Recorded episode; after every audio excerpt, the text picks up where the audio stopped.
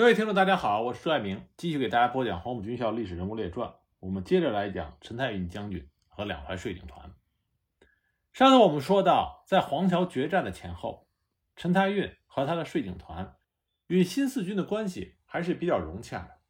那么，为什么到了1943年和1944年，双方就变成了水火不容、刀兵相见？那关于这里面的是非曲直，我们就要谈到，在新四军的历史上。占有特殊和重要地位的一支外围的军事武装，这就是联抗。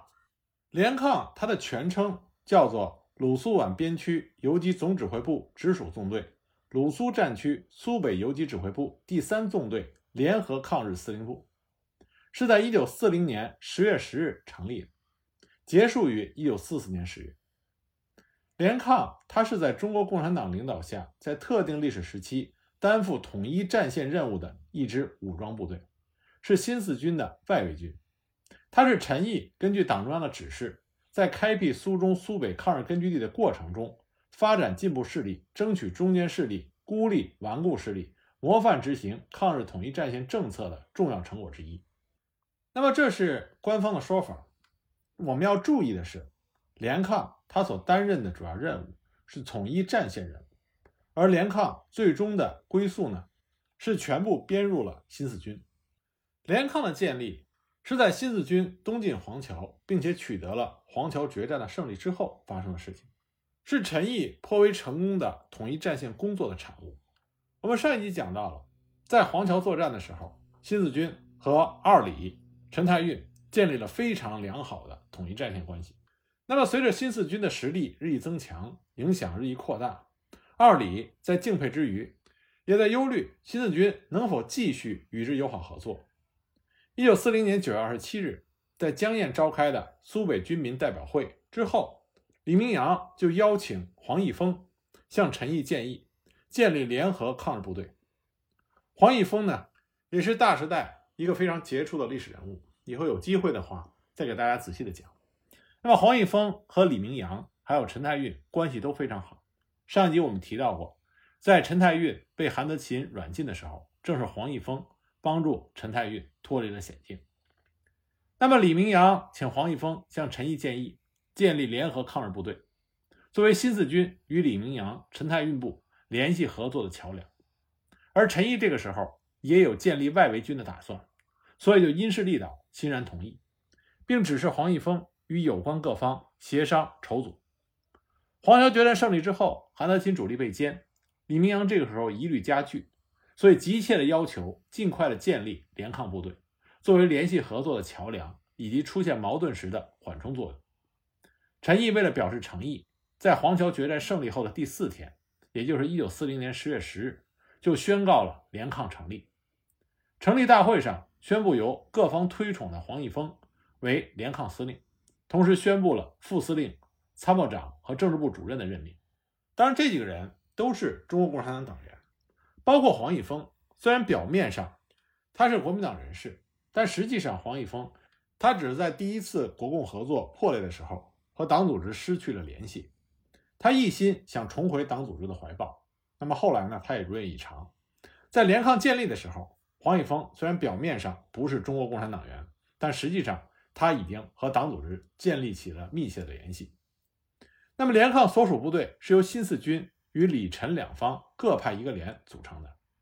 我们这里要看到，虽然三方都各自派了一个连，但在这三方中，陈太运的实力是最弱的，他的人数是最少的，所以他所派的这一个连占有他部队的比例却是最高的。从这点上，我们可以看出来，二李、陈太运和新四军对联抗的建立都非常的重视。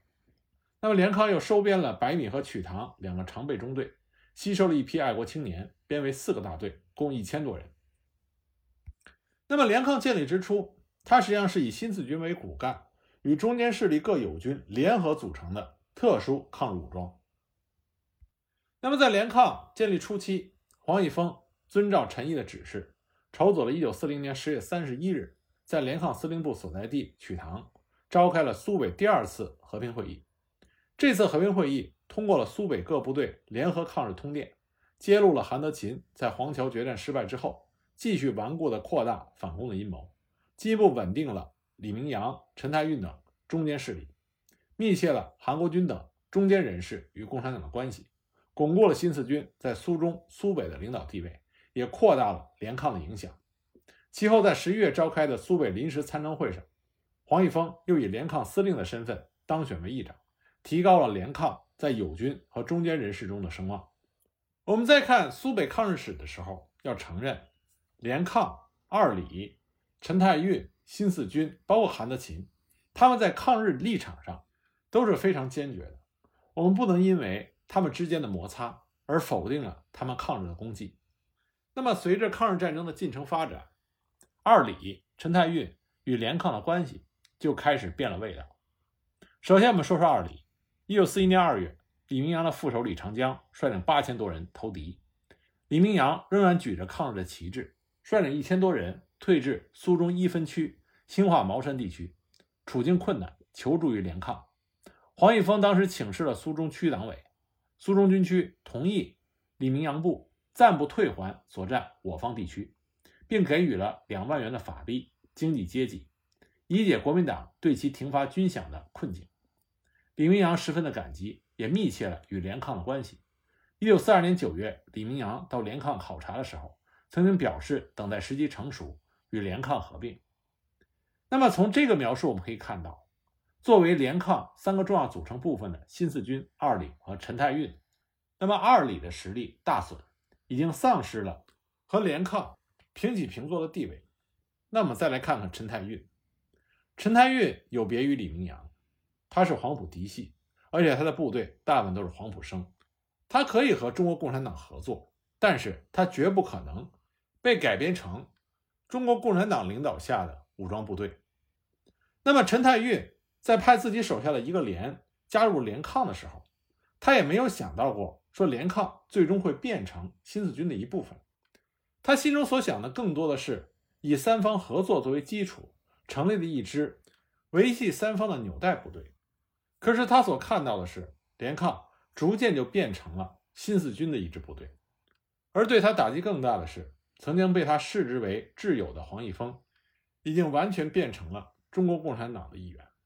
我们站在陈太运的立场，自然会明白，在陈太运的心中肯定是愤懑不平，这也是人之常情。但是陈太运和联抗之间仍然保持着合作关系，这种关系呢保持了三年多，因为当时外部的压力还是很大，对抗日伪军的清剿，这还是各方部队最首要的任务。那么在外部压力下，各方的合作关系仍然维持着。不过这种合作关系到了1943年，终于开始破裂。1943年的时候，陈太运的部队有两个纵队、四个团，四千多人。驻守在泰州的东北、兴化东南富庶的水网地区。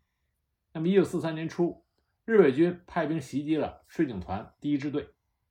联抗当时救其于危难之时，派人穿越火线，把一支队带到苏中二分区休整，然后又送回到原防地。一九四三年四月，日伪军再次集中兵力扫荡税警团。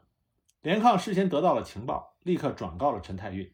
建议他将部队分散，化整为零，以便投入反扫荡战斗。但陈太运没有听从这个忠告，致使他的部队遭到突然的袭击。陈太运重伤，被迫离开部队转移。那么，当税警团束手无策的时候，联抗再次伸出了救援之手，掩护他们转移到苏中二分区三桑河地区休整，一切给养都由新四军供应。这两次救援使得税警团的受援官兵十分感动。当然，这里也有新四军统一战线工作的功劳。那么，税警团的一些官兵就提出了与联抗合并的要求。陈毅和粟裕当即表示，绝不可以乘人之危而合并。这样，税警团在休整了两个月之后，就由联抗护送回到了原防区。那么，伤好的陈太运也回来了。不过，这个时候，陈太运发现他的部队被赤化的现象很严重。副司令林旭仪。一纵队司令李浩、团长陈震等人都要求和新四军合并，这是陈太运无法接受，所以陈太运就将这几个人撤换了，招来了以前的旧部傅学才和一贯反共的江振南等人。就这样，税警团由和新四军合作的关系变成了对新四军有所提防的态度，这自然就造成了一系列小的摩擦，原来的友军就变成了敌人。至于说这些小摩擦具体的情况怎么样，现在已经没有太多的史料加以记载。那面对这种情况的改变，黄玉峰向苏中军区建议采取先打击再争取的方针。就这样，在一九四四年的年初，苏中军区决定由陶勇率领四分局主力围攻税警团梁王寺据点，而连抗也派出部队加以协助，给了税警团一些教训。接着，又由连抗单独作战，突袭了税警团盘踞的邓高庄、教林乡和马家沟等地，歼灭了税警团一个营。陈太运不得不派出代表讲和。那么连抗呢，也放回了俘虏一百多人，双方暂时休战。那么陈太运作为军人来说，自己的部队吃了亏，自然要找回场子。一九四四年三月三日，当海岸东台的日伪军四千多人分八路奔袭连抗防区的时候，陈太运也试图对联抗动手。幸亏群众报信，联抗部队才没有受到损失。这样双方面就彻底的撕破脸，而税警团也成为苏中根据地的心腹之患。从一九四四年六月开始，《联抗报》《江潮报》就开始载文揭露陈太运部的种种倒行逆施。从这些揭露，我们可以看到双方面的矛盾和冲突到底来自于何处。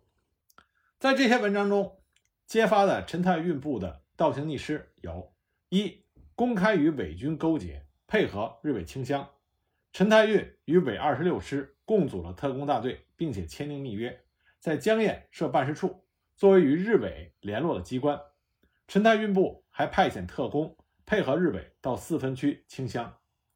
这个呢，根据史料来看，也属于无稽之谈。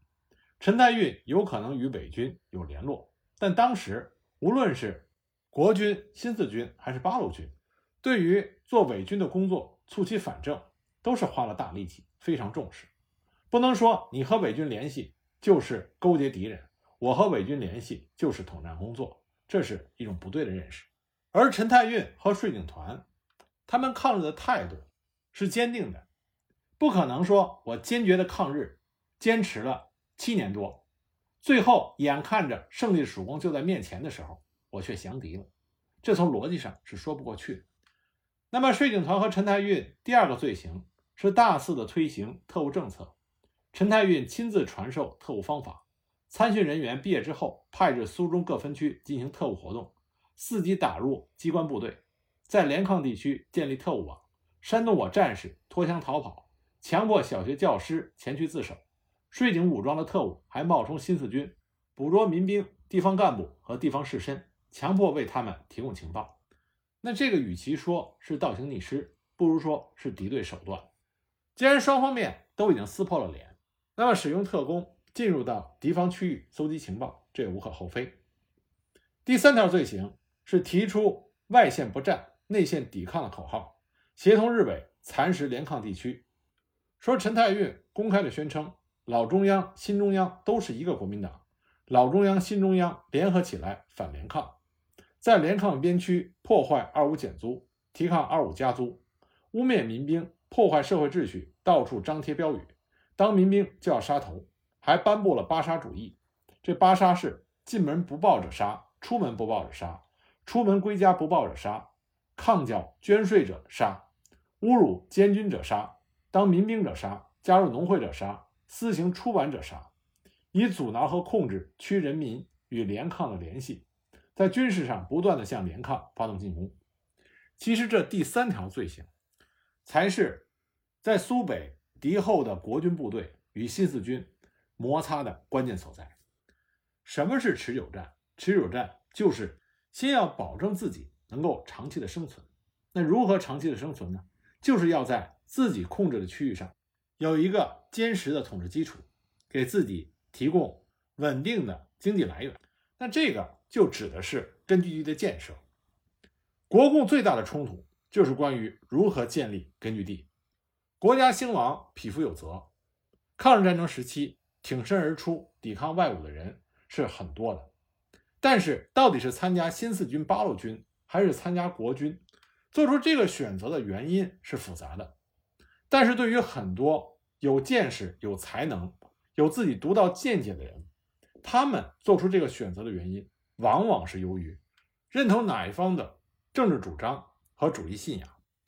陈太运手下也有很多的苏北子弟，但这些子弟往往都是当地大户的子弟，他们对于联抗控制区域内所实行的二五减租是深恶痛绝的。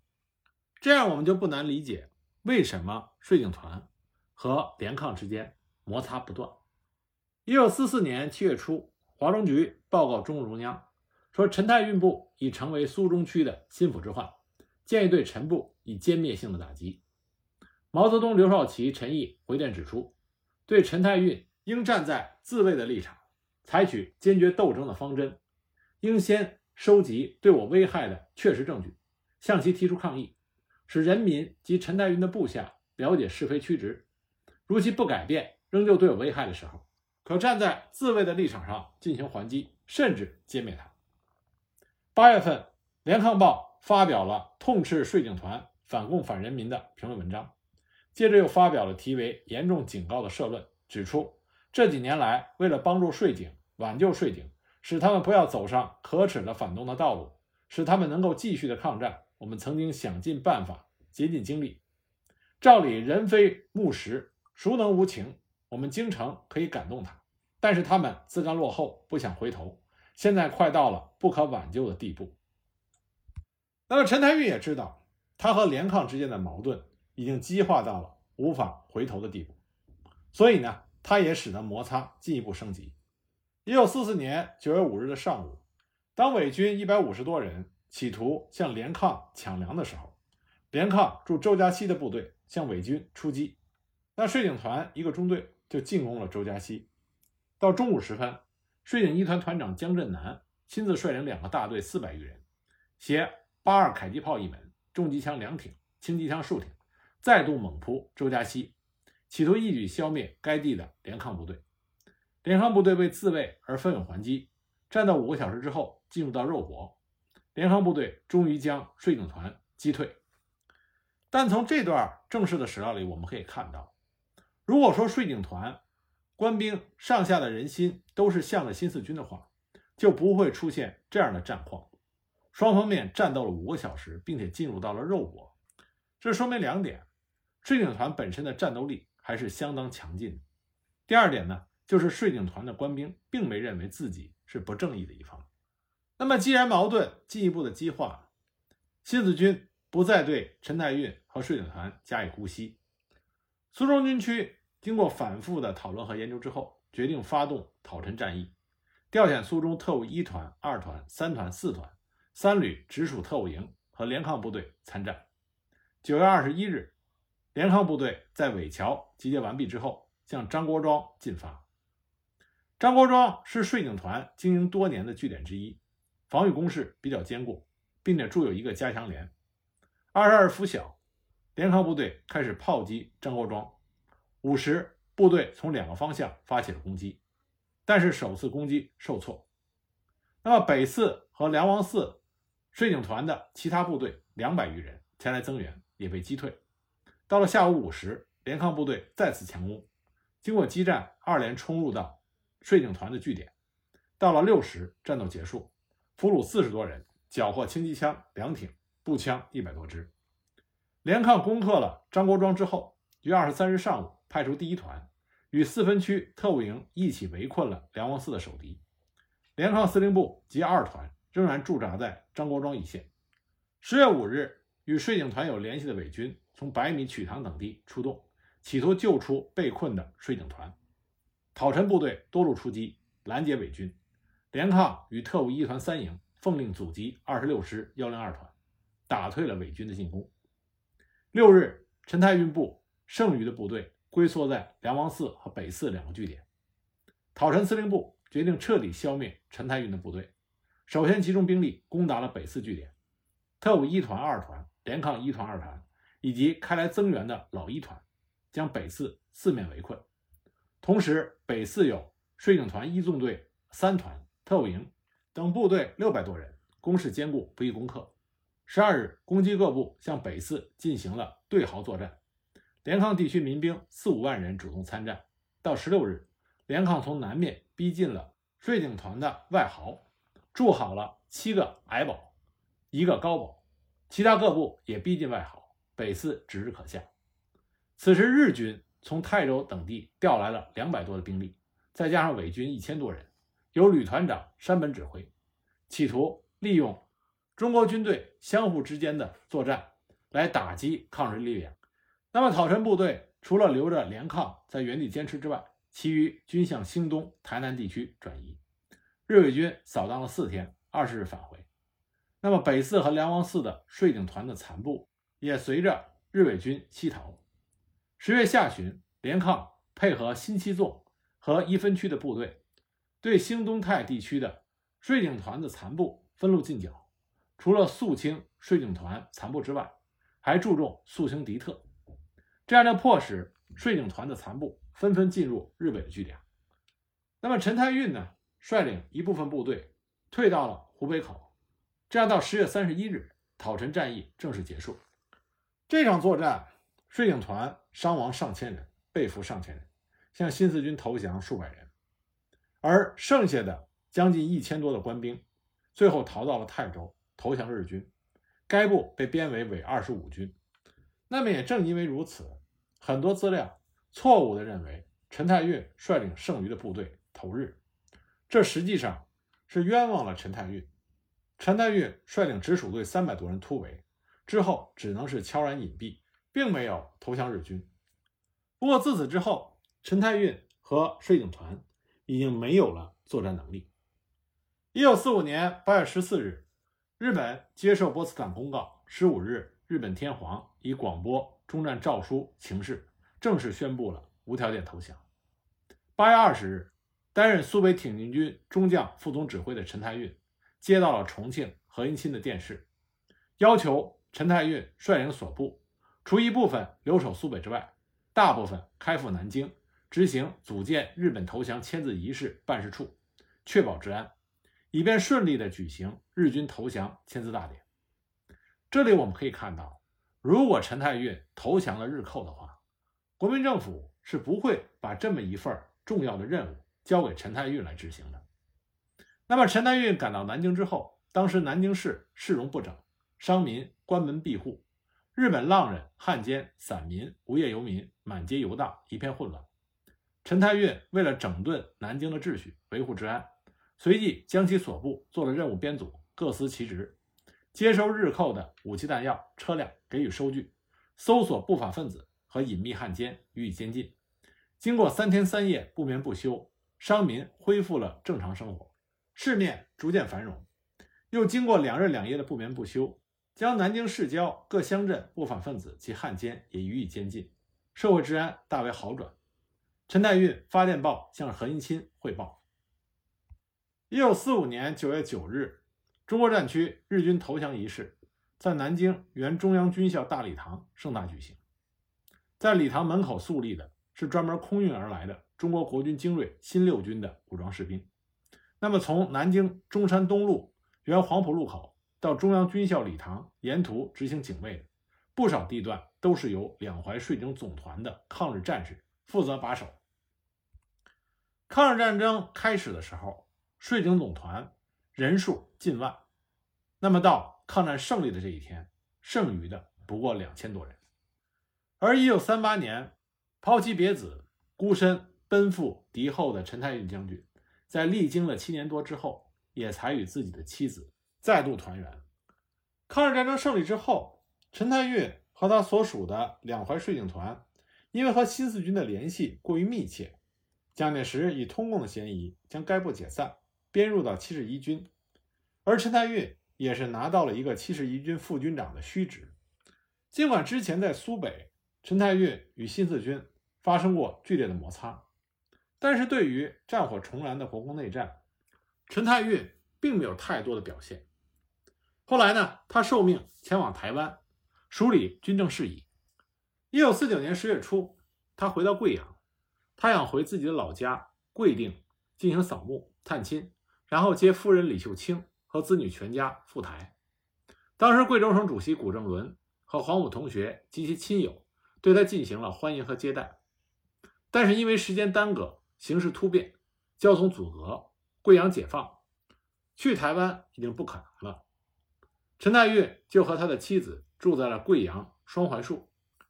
一九四九年十二月，陈太运参加了贵州起义。但是刚解放时候的贵州形势是极其复杂的，很多的起义部队叛变为匪，成为土匪的骨干力量。贵州的匪情在当时的全国都属于极为严重的区域。那么陈太运在他的贵定老家居住期间，他的旧部杨国维借着他的名义向省里要了一批旧的枪支。那么这个杨国维正是在贵州解放之后对抗人民解放军的匪首之一。那么陈太运呢，就背上了将带去的枪支落入土匪之手，造成匪患，危害人民，就背上了这样的罪名。一九五一年三月六日上午约七时半，贵州省军区派两个人到了陈太运的住宅，通知他和他的夫人去省军区开会。当他们夫妇到达省军区的时候，由贵定县昌明区区长王建淼在座。王建淼就说：“我们奉命将你们带回贵定。”随后，乘坐着一辆美式中吉普，车上除了驾驶员之外，有区长王建淼、陈太运、李秀清等人。当车行至龙洞堡，因为天上下着毛毛的细雨，路滑，结果翻车了。王建淼受外伤，陈太运受了严重的内伤，剩下的人只是轻伤。当时车已经不能再开了，省军区重新派车，下午约三四点钟到达了贵定县。分别将他们三人隔离在看守所，结果陈太运因为内伤严重，当天晚上约三点钟伤重不治，离开了人世。即使陈太运不是因为车祸离开人世的话，那么他活下来也会受到不公平的待遇，因为半个月之后，也就是一九五一年三月二十一日，《新钱日报》第二版以“跪定枪决匪首陈太运”为题做了报道。但是历史是公正的，一九八六年三月二十九日。和四月十七日，贵定县人民法院先后撤销了1951年3月7日特字第三号布告和1951年停字第十一号判决书。陈太运将军按照投诚人员对待。1990年3月25日，为陈太运建坟立碑。省市有关民主党派和贵州省黄埔同学会诸位同学参加了建坟仪式，并赠挽联、花圈、祭品等。我们最后。用贵州省黄埔同学会全体同学给陈太运将军的挽联作为我们的结束语。这个挽联是这么写的：“敌友九分明，千里寒江同摧顽寇，是非终论定，八年战史永记丰功。”